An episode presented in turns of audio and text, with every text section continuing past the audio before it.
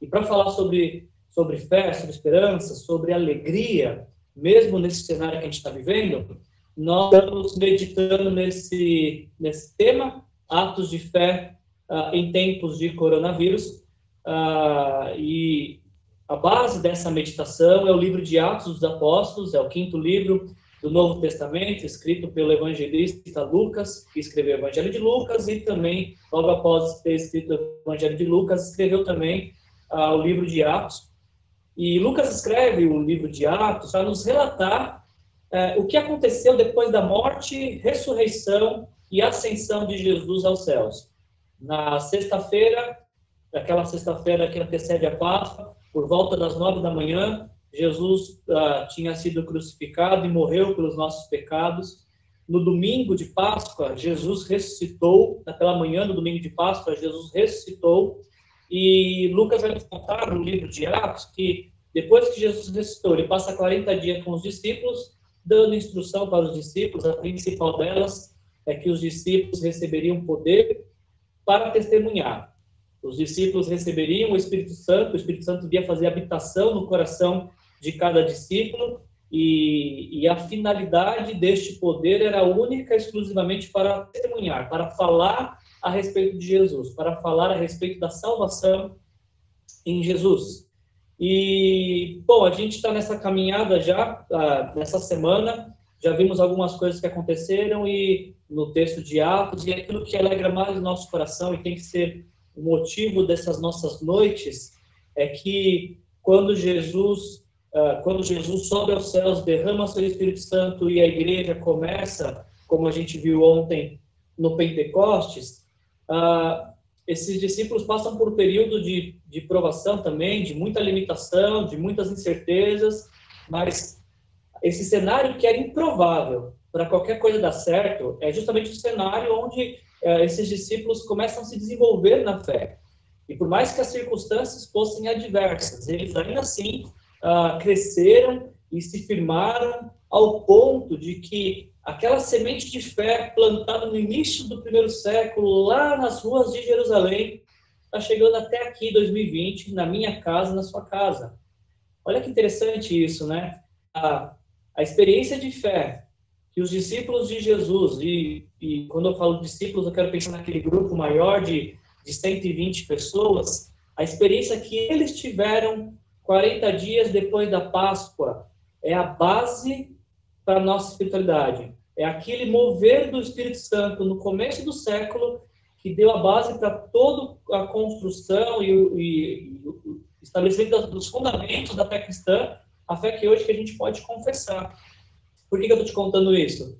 Porque eu estou pensando aqui comigo, uh, e quero externar esse pensamento, seja um pensamento seu também. Uh, todo aquele mover de Deus no início do primeiro século gerou o que nós temos hoje e chamamos de fé cristã. E eu estou pensando em poder conversar um pouquinho com vocês, é, mesmo sem ter muito jeito, com câmera, com tecnologia, com Instagram, com YouTube, mas é uma tentativa de, de semear essa palavra de fé e de esperança para que uh, você possa perceber que Deus está nos chamando para um momento de, de crescimento, de intimidade com Ele, de experiências profundas com Ele. E isso que a gente está vivendo hoje, todo esse trabalhar de Deus em nossas vidas, nesses cenários de incerteza, tá, são sementes que a gente está plantando hoje e que as próximas gerações vão colher. Os meus filhos, os seus filhos, nossos netos, ah, pessoas que, que se aproximarão de nós e poderão também receber uma palavra de esperança. Então, vamos começar o nosso tempo aqui. Deixa eu dar só mais uma boa noite, então, para quem eu não falei ainda. Márcio Henrique Cardoso, agora sim está valendo, hein? Marcel, obrigado pela sua presença aqui com a gente. Deixa eu só ver quem está no Instagram, não era para ter mexido diretor, desculpa. Era lá. Ah, quem entrou aqui? Thaís, boa noite, Thaís. Tudo bem com você? A Ariadne está com a gente. Cadê o Carlos Ariadne? Já entrou? Muito bom. Kátia. Cadê o Marcos, Kátia? Já acabou de lavar, parou de lavar a louça já? Muito bom, gente. Bom ter vocês com a gente. Ok, vamos dar início então ao nosso estudo desta noite. Ah, nós vamos meditar no texto de Atos, capítulo 2, versículos de 14 a 41. Se você está com, com a sua Bíblia, você pode abrir esse texto. Se você não tiver com a sua Bíblia aí, fique atento na leitura. Eu vou estar lendo aqui e você que está no YouTube também ah, nosso texto será projetado. O tema da nossa reflexão desta noite é o poder esclarecedor do Evangelho. Eu quero, junto com vocês nessa noite, meditar nesse trecho das Escrituras, compreender ah, por que o, o Evangelho é poderoso e esclarecedor e pensar junto com vocês, depois dessa meditação, de forma essa palavra que a gente vai meditar nesta hora é alimento espiritual de Deus para as nossas vidas. Se você está preocupado, se você está ansioso, se você tem algumas incertezas com relação ao futuro, não tinha lugar melhor para você estar. Um tempo de, de reflexão, para quietar o coração e deixar que Deus fale com você.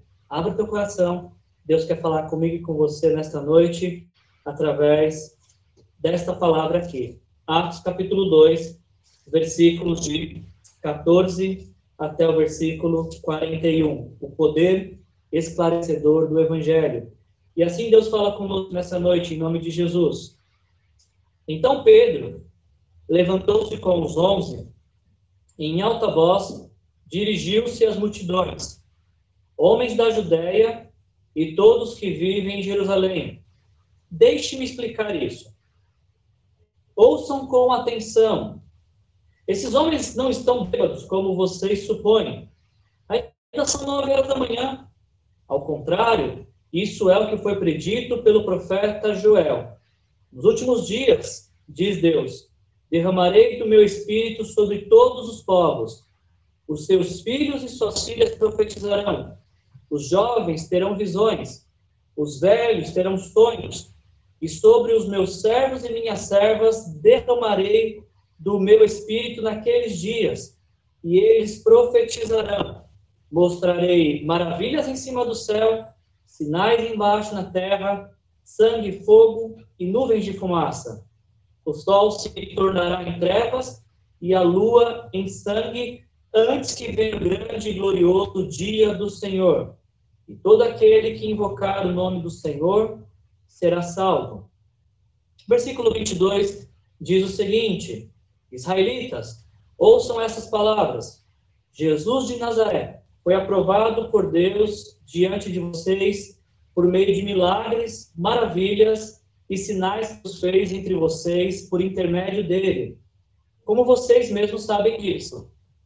Este homem que lhes foi entregue por propósito determinado e pré-conhecimento de Deus, e vocês, com a ajuda de homens perversos, o mataram, pregando na cruz. Mas Deus o ressuscitou dos mortos, rompendo os laços da morte, porque era impossível que a morte o retivesse. A respeito dele, disse Davi: Eu sempre vi o Senhor diante de mim, porque ele está à minha direita, eu não serei abalado. Por isso o meu coração está alegre, e a minha língua exulta o meu corpo também repousará em esperança, porque tu não me abandonarás no sepulcro, nem permitirás que o teu santo sofra decomposição. Tu, fizeste, tu me fizeste conhecer os caminhos da vida e me encherás de alegria na tua presença. Que Deus te encha de alegria nessa noite, na presença dele. Versículo 29 continua dizendo: Irmãos, Posso dizer-lhes com franqueza que o patriarca Davi morreu e foi sepultado, e o seu túmulo está entre nós até o dia de hoje. Mas ele era profeta e sabia que Deus lhe prometera sobre juramento que colocaria um dos seus descendentes em seu trono. Prevendo isso, falou da ressurreição de Cristo, que não foi abandonado no sepulcro e cujo corpo não sofreu decomposição. Preste atenção no que diz o versículo 32. Deus ressuscitou este Jesus e todos nós somos testemunhas. O que está na sua versão? Deste o quê? Deste fato. Deus ressuscitou este Jesus e todos nós somos testemunhas deste fato. Exaltado a direita de Deus, ele recebeu do Pai o Espírito Santo prometido e derramou o que vocês agora veem e ouvem. Pois Davi não subiu aos céus, mas ele mesmo declarou: O Senhor disse ao meu Senhor: Senta-te à minha direita, até que eu ponha os teus inimigos como estrado para os teus pés. Portanto, que todo Israel fique certo disso. Este Jesus, a quem vocês crucificaram, Deus o fez Senhor e Cristo. Eu quero repetir esse texto aqui. Portanto, que todo Israel fique certo disso. Este Jesus, a quem vocês crucificaram, Deus o fez Senhor e Cristo. Versículo 37, então, diz o seguinte: Quando ouviram isso, ou seja, quando a multidão ouviu isso, ficaram aflitos em seu coração e perguntaram a Pedro e aos outros apóstolos: Irmãos, o que faremos? Pedro respondeu no versículo 38: Arrependam-se e cada um de vocês seja batizado em nome de Jesus Cristo para perdão dos seus pecados e receberão o dom do Espírito Santo. Agora eu queria que você prestasse atenção no versículo 39. Olha só o que diz o versículo 39 de Atos 2 pois a promessa é para vocês, para os seus filhos, para todos os que estão longe, para todos quantos o Senhor, nosso Deus, chamar. E aí essa leitura que a gente está fazendo em Atos capítulo 2 se encerra com o versículo 40 e 41 que diz: Com muitas outras palavras os advertia e insistia com eles: Salvem-se desta geração corrompida. E aí, então, os que aceitaram a mensagem, e apenas, apenas os que aceitaram a mensagem foram batizados. E naquele dia houve um acréscimo de cerca de 3 mil pessoas. Ou seja, a igreja que era de 120 pessoas passou para 3.120. Eu não sei como eles fizeram essa logística, ah, mas é o que aconteceu. Antes da gente é, explorar o texto e expor o texto, só queria um retorno tanto de quem está no YouTube quanto de quem está no Instagram. O áudio tá bom? Pessoal do Instagram, como é que tá o áudio e a, e a imagem para vocês? Tá tudo bem? Tá chegando legal aí? Pessoal do YouTube também, como é que tá chegando o áudio e o som? Vocês estão conseguindo também ouvir legal? Tá vendo legal? Só me deem um retorno.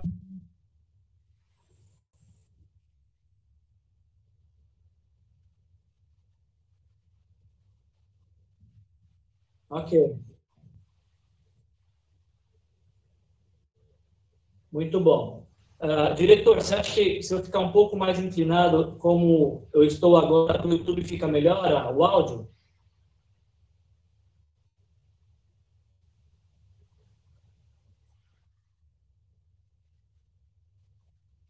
Tá bom. Então, vamos continuar. O pessoal do YouTube, do, do Instagram, falou que tá, o áudio está legal. Então, vamos dar sequência aí ao nosso, ao nosso estudo desta noite. Uh, só recapitulando, porque sempre que a gente medita no texto bíblico, a gente tem que lembrar de qual que é o contexto, de onde a gente saiu para estar tá chegando onde a gente está agora. Uh, no texto que a gente viu ontem, de Atos capítulo 2, versículos de 1 a 13, uh, os discípulos estavam reunidos em casa, muito parecido com, com a nossa situação, e eles estavam orando. E, e eu acredito, pelo, por todo o contexto do livro de Atos, que eles estavam orando para que Deus cumprisse sua promessa, derramasse o Espírito Santo sobre eles, para que eles fossem cheios do Espírito Santo e pudessem, então, testemunhar sobre Jesus. E é o que acontece. No início de Atos capítulo 2, Deus derrama do Espírito Santo sobre a vida de cada um desses discípulos e, e eles têm uma experiência fantástica. Eles começam a falar em outros idiomas. Ah, idiomas que eles antes não tinham estudado, que eles não conheciam. e um pouco mais para frente a gente vai ver que cada um falava no idioma sobre a grandeza de Deus. É, agradeciam, glorificavam a Deus, diziam quem Deus era e o que Deus estava fazendo.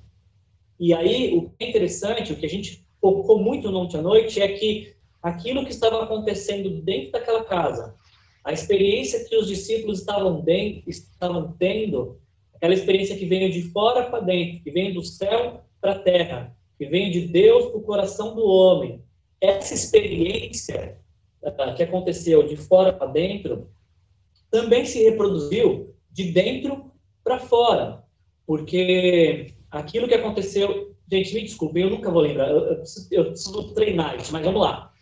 A, a experiência que aconteceu no vertical entre o homem e Deus, é isso, gente. Vocês que me conhecem sabem que eu sempre, sempre tropeço aqui, mas acho que é isso. A experiência vertical dos discípulos com Deus reproduziu uma experiência horizontal entre os discípulos e uma multidão, entre os discípulos e as pessoas que estavam ouvindo. Ah, e aí então a gente percebeu que quem estava ao redor, cada um de uma nacionalidade, estava ouvindo em sua língua materna os discípulos glorificando a Deus e se questionaram: o que será que está acontecendo?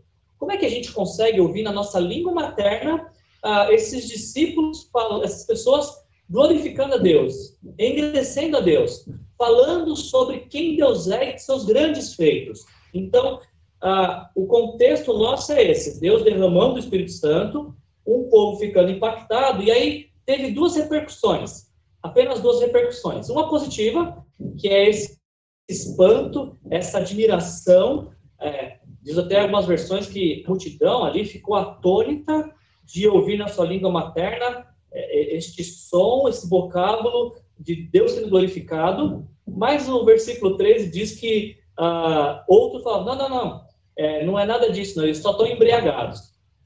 Eu não sei você, mas eu nunca ouvi alguém ficar embriagado e falar em mandarim. Você já ouviu alguém embriagado falar francês, falar italiano, às vezes dá a impressão de que é uma outra, que é uma outra língua, mas eu nunca vi alguém embriagado falando em outros idiomas.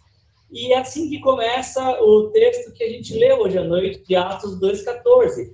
Pedro começa, e aí você pode trocar o primeiro slide, então, diretor. Pedro começa dando uma explicação.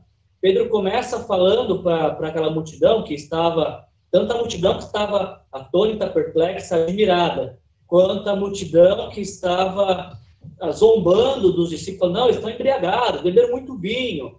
E Pedro até fala, mas como é que a gente vai estar embriagado? Nove da manhã ainda. Ah, essas, esses dois grupos, o grupo que está perplexo e o, grupo que está zombando, o grupo que está admirado, mas o grupo que está desprezando. Para esses dois grupos é que Pedro está se dirigindo. E é importante que você se lembre disso. Para quem Pedro está se dirigindo? Para esses dois grupos Pedro está se dirigindo, e ele começa com uma explicação. Ele começa dizendo aquilo que eles precisavam saber. Ah, e Pedro, ele, ele, ele começa explicando de que aquilo que está acontecendo não é embriaguez. E, e ele está questionando, o que está acontecendo então? Pedro está dizendo, o que está acontecendo é a promessa que Deus havia feito pelo profeta Joel por volta essa parte eu não estudei, diretor, desculpa, não lembro quando que Joel escreveu seu livro. Ah, possivelmente, Joel escreveu perto do século 6 a.C. Ah, então, a promessa que Deus tinha feito quase 600 anos antes de Jesus estava se cumprindo agora. E é muito importante que você saiba disso, que Pedro ele está se dirigindo para um grupo que conhecia essas profecias. Ah, quando Pedro fala isso é que aconteceu, que foi prometido pelo profeta Joel, não tinha ninguém naquele grupo que falou, mas peraí, Joel, Joel, quem é Joel? Não. Pedro está se dirigindo para um grupo que, que está familiarizado com os textos bíblicos, com os textos do Antigo Testamento. O Antigo Testamento, inclusive, que era a Bíblia deles. Então Pedro fala, gente, o que vocês estão vendo aqui é o cumprimento da profecia de Joel. Qual profecia? Aquela profecia que diz que Deus derramaria do Espírito Santo dele sobre a vida de cada discípulo, de cada pessoa que, que lhe abrisse o coração, de cada pessoa que, que se rendesse a Ele, cada pessoa que abrisse a vida para a sua atuação. E, e o que eu acho bem bacana destacar aqui é que Pedro, lembra de, do começo do texto de Atos 2, Pedro está cheio do Espírito Santo. E mesmo cheio do Espírito Santo, Pedro não traz a ênfase para si, ele traz a ênfase para as Escrituras. Pedro está apontando para as Escrituras, porque a ênfase nunca deve ser no pregador e nem na performance do pregador, mas Pedro direciona o foco de sua mensagem para o que está escrito. Certamente Pedro está imitando o seu mestre Jesus, que constantemente falava também sobre o que está escrito, ah, dando ah, o direcionamento para os seus ouvintes para as escrituras. Voltem para as escrituras, voltem para a Bíblia. Não formem uma opinião sobre o que eu vou dizer, mas que a sua opinião, o que você formar de opinião, esteja baseado no que está escrito. E é o que Pedro faz para esses ouvintes. Ele fala, gente, o que está acontecendo aqui é somente o que está escrito. O que, que Joel disse? Que haveria um tempo que Deus derramaria do seu Espírito Santo. Está aqui, aconteceu. É justamente isso que aconteceu. A promessa se cumpriu. Deus está derramando o seu Espírito Santo sobre as nossas vidas. Aquilo que nós tanto esperávamos está acontecendo, acabou de acontecer. E aí, quando uh, Pedro diz isso para os seus ouvintes, uh, Pedro agora fala para eles por que, que essa informação é importante para eles. Por uh, que eles precisavam saber disso? E se Pedro começa o seu discurso dando ênfase nas escrituras, agora ele dá o segundo passo. Primeiro ele explica, agora ele, ele entra com o evangelho. Ele faz a exposição do evangelho. E come, agora ele, através do escrito, ele aponta para Jesus. É interessante que, se você está com a sua Bíblia aberta, por duas vezes Pedro fala: ouçam com atenção, ouçam o que diz o texto, ouçam as palavras, no versículo 14 e no versículo 22. E Pedro ele é enfático nisso porque a, a palavra de Deus ela tem esse poder realmente de transformar nossas vidas. A palavra de Deus tem esse poder de mudar o nosso ser. A palavra de Deus tem esse poder de, de nos reestruturar, de nos renovar, de nos refazer, independente de qual seja o cenário. Neste cenário de, de inquietação que aqueles homens estavam vivendo, de questionamentos, a resposta de Pedro é: volte para a Escritura.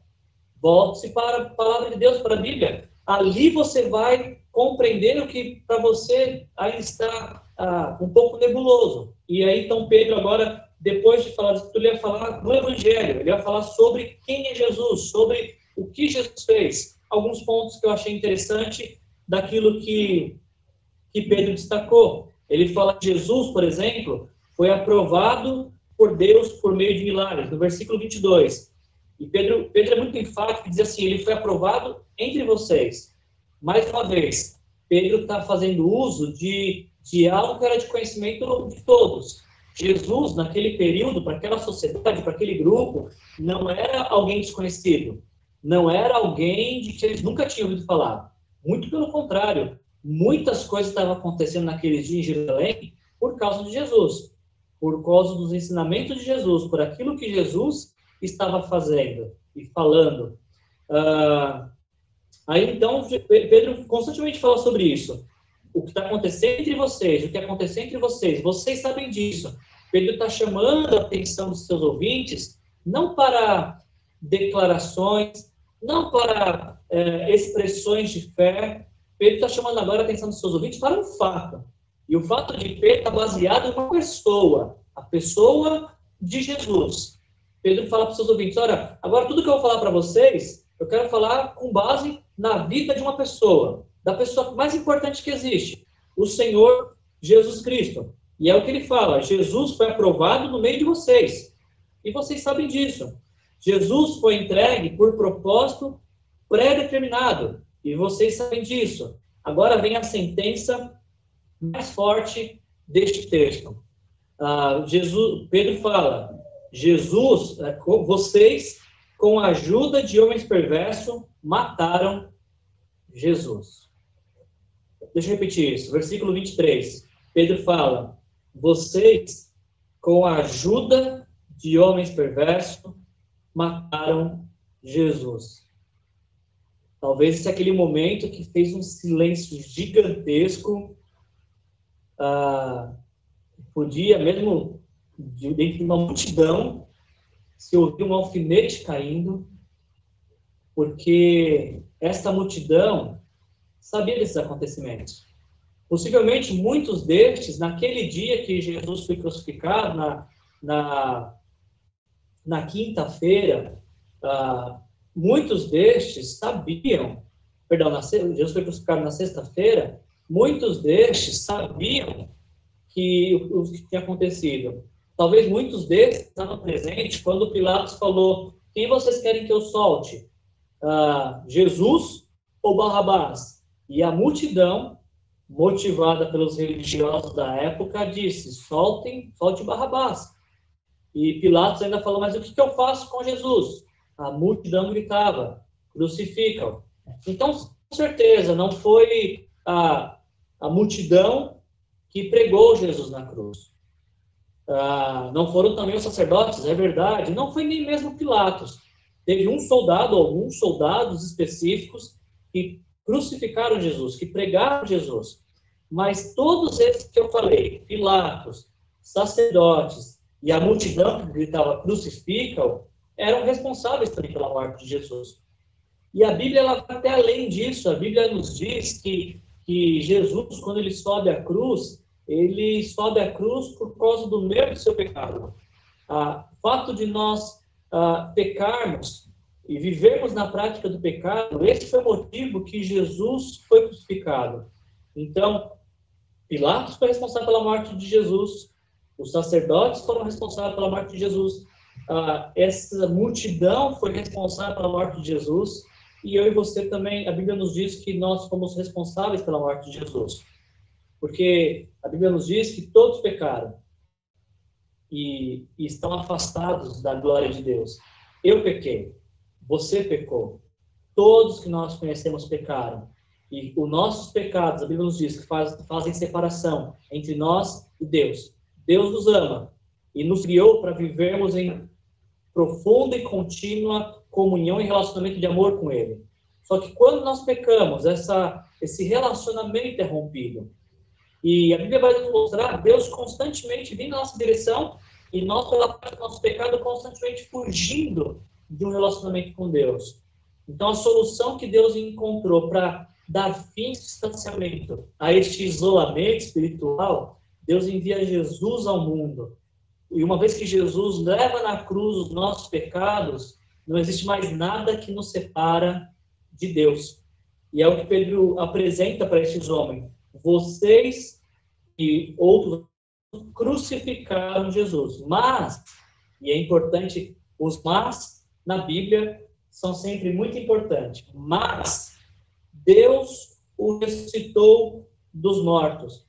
Embora vocês o tenham crucificado. E, e, Deus já deu. Esse era um plano de Deus, na verdade, que Jesus fosse crucificado. Embora uh, vocês tenham crucificado Jesus uh, com suas palavras, com suas ações, com suas decisões, com seus pecados, Deus o ressuscitou dos mortos. E mais uma vez, Pedro está chamando a atenção para um fato. Agora ele vai citar outro profeta que era muito conhecido da nação de Israel, que é Davi. E ele fala: Vocês não lembram que Davi disse lá no Salmo? Ah, eu te louvo, Deus, te agradeço, porque o Senhor não deixará meu corpo ah, em decomposição no túmulo. E aí, Davi, ou Pedro, ele remete a mais um fato histórico. Ele fala: Gente, a gente sabe que o túmulo de Davi está aqui com a gente. Ué, mas se Davi falou que no, o corpo dele não sofreu decomposição, de quem que ele estava falando? Obviamente, ele estava falando do Messias que haveria de vir, do Salvador que haveria de vir, que é Jesus. Mais uma vez, ele está falando agora de fato. Ele está se direcionando para seus, seus ouvintes, através dos textos que, ele conhece, que, que esses ouvintes conheciam e através dos fatos que esses ouvintes conheciam. E aí Pedro vai falar, por falar em fato, olha o que diz o versículo 32. Deus os ressuscitou, Deus ressuscitou Jesus dos mortos. E nós somos testemunhas deste fato. Deixa eu, eu preciso destacar isso, gente. Isso aqui é muito, muito importante. Versículo 32. Deus o ressuscitou e nós somos testemunhas deste fato. A fé cristã, ela não está baseada em dogmas, embora os dogmas sejam muito importantes. A fé cristã, ela não é sustentada por doutrinas, embora as doutrinas são muito importantes para estruturar a nossa fé.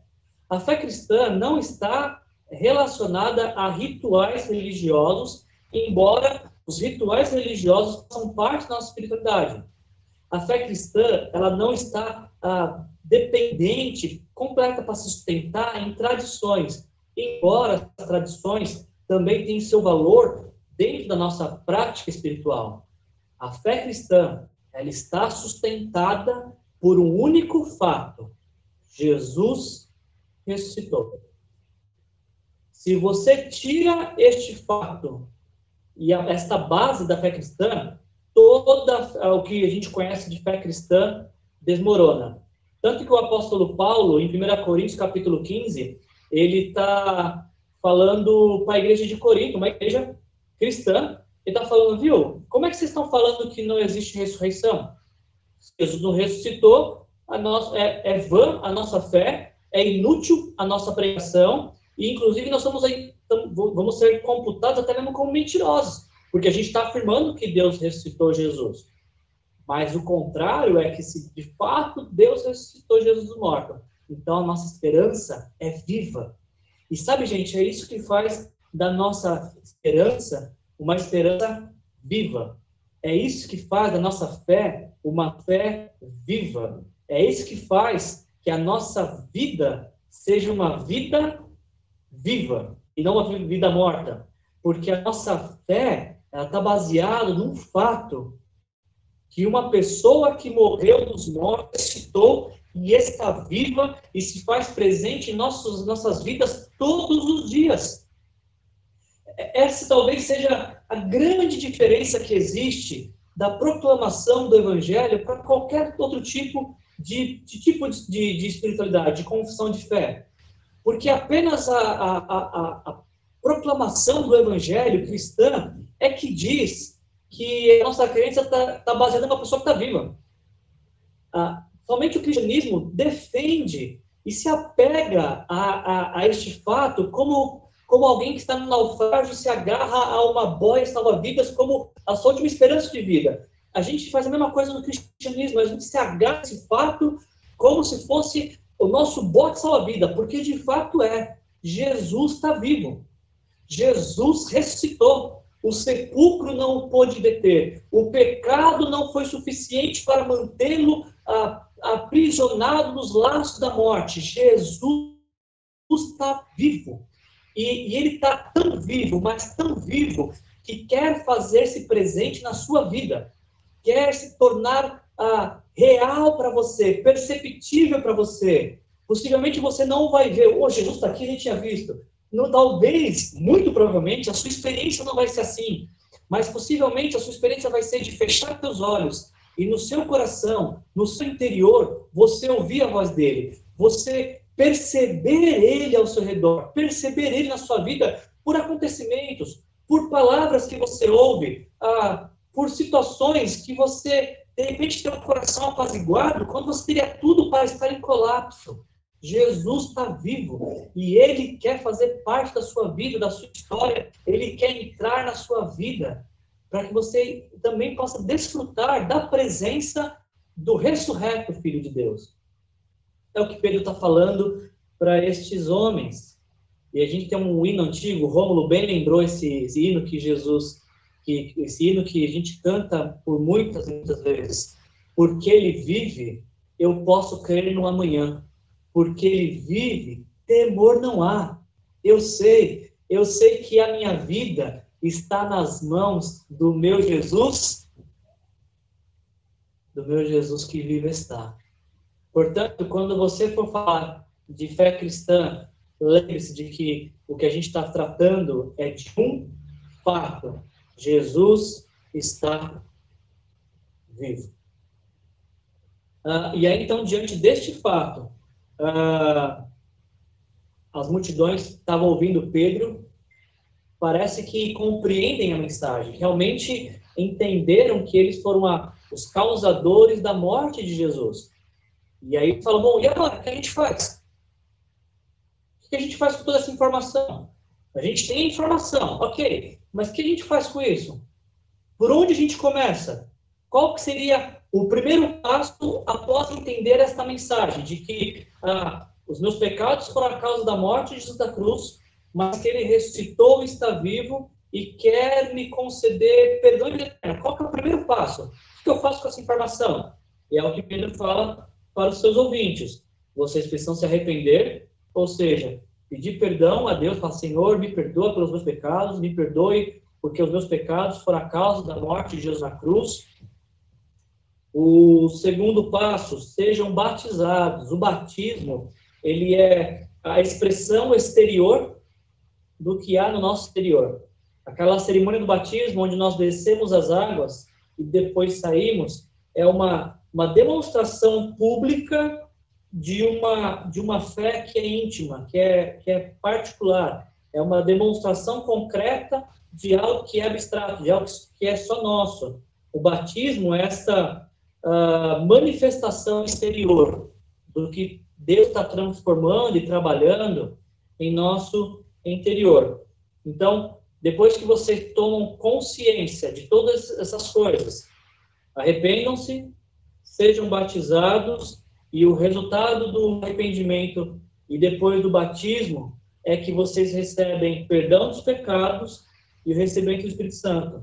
Não que o batismo te concede perdão dos pecados, não é isso. O batismo é a confissão de que você crê que foi perdoado, de que você crê que essa oração de falar Senhor me perdoa, entra na minha vida, seja meu Senhor meu Salvador, foi suficiente para Deus te perdoar e te dar uma, uma nova vida, uma vida eterna.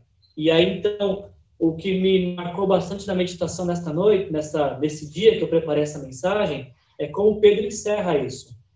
A, a, a multidão está inquieta. Algumas versões diz, é, compungiram-se o coração deles. Eles estão ah, mexidos com essa mensagem. Poxa, fomos nós que realmente matamos Jesus. O que, que a gente faz com essa informação? Pedro fala: arrependam-se, sejam batizados, para que vocês sejam perdoados e recebam a vida eterna. Agora, olha como Pedro encerra esse texto. Ele diz: porque essa promessa, essa promessa de perdão dos pecados, de recebimento do Espírito Santo e vida eterna, é uma promessa que é para vocês, para os seus filhos, para os que estão longe e para quem Deus chamar. Essa é uma mensagem de Deus para a sua vida. Essa é uma promessa de Deus para a sua vida. Essa é uma promessa que Deus quer que você a receba, se aproprie dela. Deus enviou Jesus ao mundo para morrer pelos nossos pecados, para dar esperança e vida eterna. Ele tinha prometido isso e ele cumpriu essa promessa. E tudo que eu e você precisamos é nos apropriar dessa promessa com fé, entregando a nossa vida para Jesus, chamando Jesus para ser o Senhor e o Salvador da nossa vida.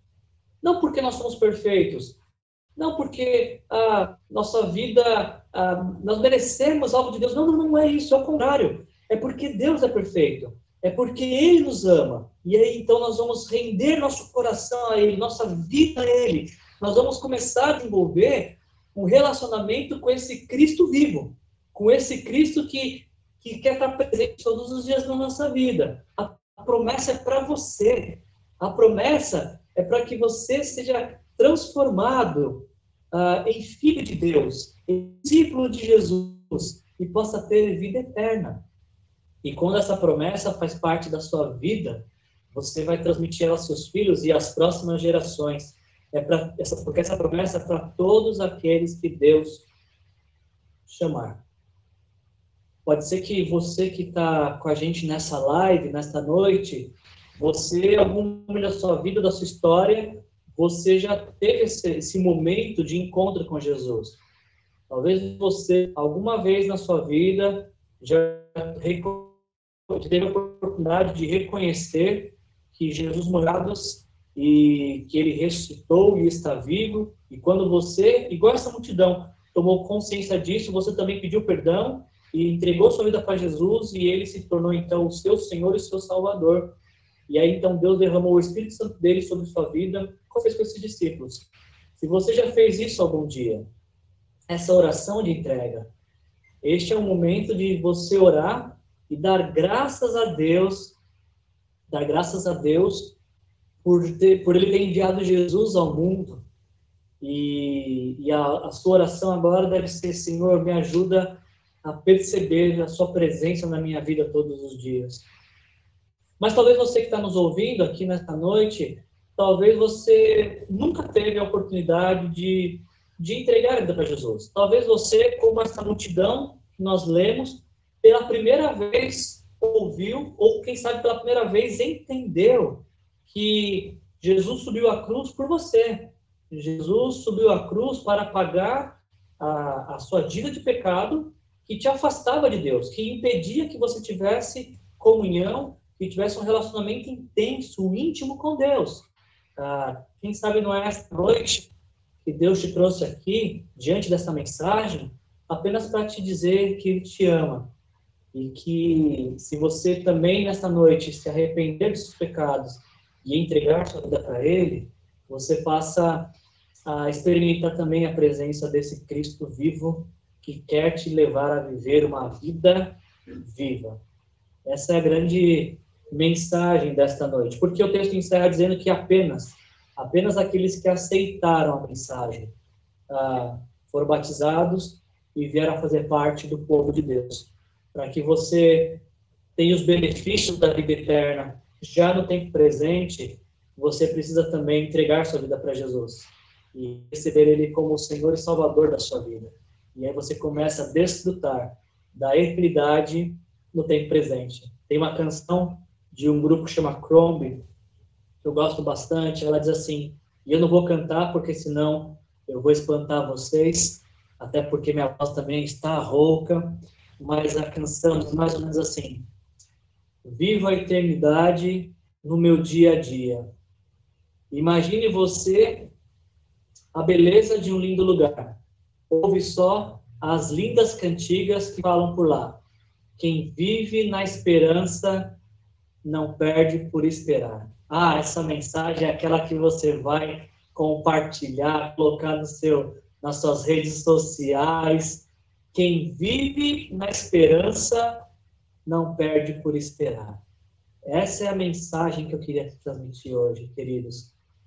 Viva na esperança e você não perde por esperar. A gente vai encerrar esse nosso tempo nesta noite. Foi muito bom estar com vocês aqui e eu espero que, de alguma maneira, essa mensagem tenha falado algo especial ao seu coração. Se você sair desta live nesta hora simplesmente entendendo que Jesus te ama e que Ele está vivo e Ele quer fazer parte da sua vida, da sua história, nós teremos alcançado o objetivo desta noite. Nós teremos, inclusive, cumprido o propósito ah, da nossa existência como igreja e discípulos de Jesus, que é apenas influenciar a, a sua vida e te influenciar com valores eternos. É por isso que a gente faz lives todas as noites, é por isso que a gente quando a gente podia, a gente abria as portas do templo das nossas casas, e quando tudo isso passar, a gente voltará a abrir as portas do templo e da nossa, das nossas casas para fazer você saber que Jesus te ama. Seremos aqueles que verbalizarão e reverberarão constantemente: Jesus te ama. Deus se importa mais com a sua vida do que você pode imaginar. Independente do que você viveu até aqui, independente de quais quais tenham sido os seus pecados, por todos eles Jesus foi crucificado, para que quando você o conhece, a sua vida passa a contar daquele momento em que você entregou a vida dele, a vida para ele, em diante.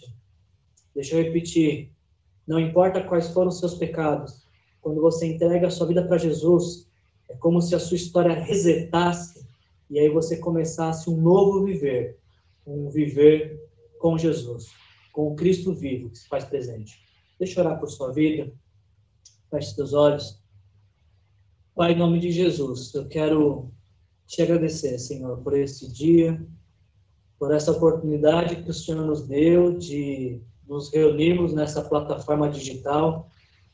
Nesta hora, Senhor, algumas pessoas estão conosco, Senhor, algumas delas que uh, já te conhecem, já convidaram o Senhor para entrar em suas vidas uh, e ser o Senhor e Salvador delas. E talvez algumas pessoas estão ouvindo isso pela primeira vez, ou já estão ouvindo isso por algumas vezes, mas ainda não tiveram a oportunidade de se render a Ti, de entregar a vida para Ti. Pai, em nome de Jesus, eu peço que o Senhor toque em cada coração nesta noite, Senhor. Cada pessoa que nesta hora está falando, Senhor, me ajuda. Senhor, toca na minha vida. Senhor, entra no meu coração. Senhor, desperta-me fé. Cada pessoa que está se dirigindo a Ti em oração, algumas até mesmo sem saber o que dizer. Senhor, eu peço que o Senhor visite esses lares nesta hora, Senhor. Que o Senhor toque nestas vidas. E que o Senhor leve a alegria e a esperança que só Jesus pode dar. A nossa esperança não vem do noticiário da manhã. A nossa esperança não vem das resoluções do governo. A nossa esperança vem do Cristo que morreu, ressuscitou e está vivo hoje. E quer e se faz presente em nossas vidas hoje. quer se fazer presente na vida de cada pessoa hoje. Senhor, nossa fé está baseada em um fato. Jesus está vivo. Nos ajude a entender, então, Pai, que quem vive nessa esperança não perde por esperar. Que assim seja, Senhor, em nome de Jesus. Amém.